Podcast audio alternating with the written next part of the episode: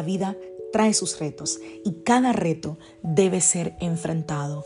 Cada día es diferente al anterior y para cada día necesitamos una palabra de Dios. Por eso el devocional de hoy es una palabra para ti, para cada día, porque Dios quiere hablarte hoy y lo va a hacer a través de su palabra. Por eso, escucha el devocional de hoy.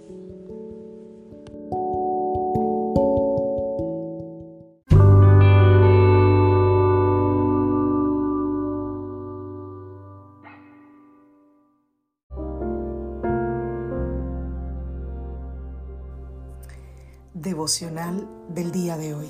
Fe perseverante. Vamos a la palabra del Señor en el libro de Santiago capítulo 1 a partir del verso 2. Hermanos míos, tened por sumo gozo cuando os halléis en diversas pruebas, sabiendo que la prueba de vuestra fe produce paciencia. Mas tenga la paciencia su obra completa para que seáis perfectos y cabales, sin que os falte cosa alguna. Colosenses capítulo 2, verso 13, y a vosotros estando muertos en pecado y en la incircuncisión de vuestra carne, os dio vida juntamente con él, perdonándonos todos los pecados. 14.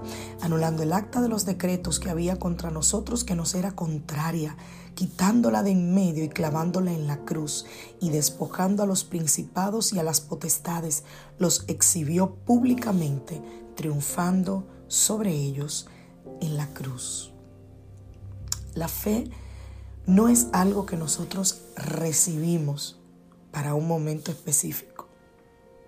Por eso, la fe es perfeccionada. ¿Para qué? Para que sea efectiva. Una de las maneras en que nuestra fe es perfeccionada es a través de la perseverancia. Cuando la fe es probada, la intención de Dios no es castigarnos o entristecernos, como decía el pastor ayer. Por el contrario, el deseo de Dios es que en medio de las pruebas nuestra fe permanezca. El propósito es que nosotros seamos insistentes en creer.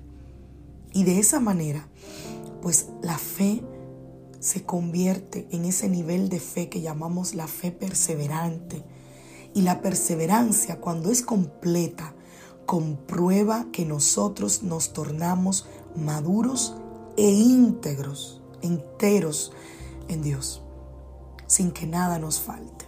Léete Santiago capítulo 1 del 2 al 4. La fe perseverante, mis amados, es la manera en la cual nosotros resistimos a Satanás. Es necesario que nosotros tengamos bien claro que el diablo, Satanás, es nuestro enemigo, pero que él ya fue vencido en la cruz del Calvario y que está derrotado, según Colosenses 2 del 13 al 15. Pero nosotros necesitamos aprender a resistir cuando Él venga en contra de nosotros. Nosotros no luchamos necesariamente para vencer al diablo. Cristo ya lo hizo por nosotros en la cruz. En Cristo Jesús nosotros somos más que vencedores. Nuestra lucha y nuestra resistencia al enemigo consiste en que nosotros permanezcamos firmes en la fe. Los ataques, las tentaciones del enemigo van a venir a nosotros. ¿Y cómo nosotros nos tenemos que posicionar? Resistiendo.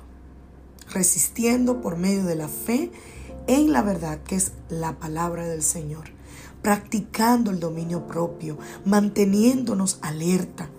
¿Por qué? Porque la Biblia dice que nuestro enemigo el diablo anda como león rugiente buscando a quien devorar. Así que resístelo. Mantente firme en la fe. Como dice Primera de Pedro 5 del 8 al 9, sabiendo que nuestros hermanos en todo el mundo están soportando la misma clase de pruebas. Pero es tu deber resistir al diablo y de ti Él tendrá que huir. Una fe perseverante es aquella que no depende de las circunstancias, es aquella que no depende de lo que sus ojos están viendo. Esa es una fe perseverante, una fe que dice yo creo aunque no vea nada. Creo por lo cual hablo. El profeta Habacuc dijo, creí por lo cual hablé. Así que habla lo que la fe perseverante está creyendo. Que Dios te bendiga, que Dios te guarde. Soy la pastora Lizelot Rijo de la iglesia Casa de Su Presencia y te saludo desde Greenville, Carolina del Sur y te deseo que tengas un feliz día.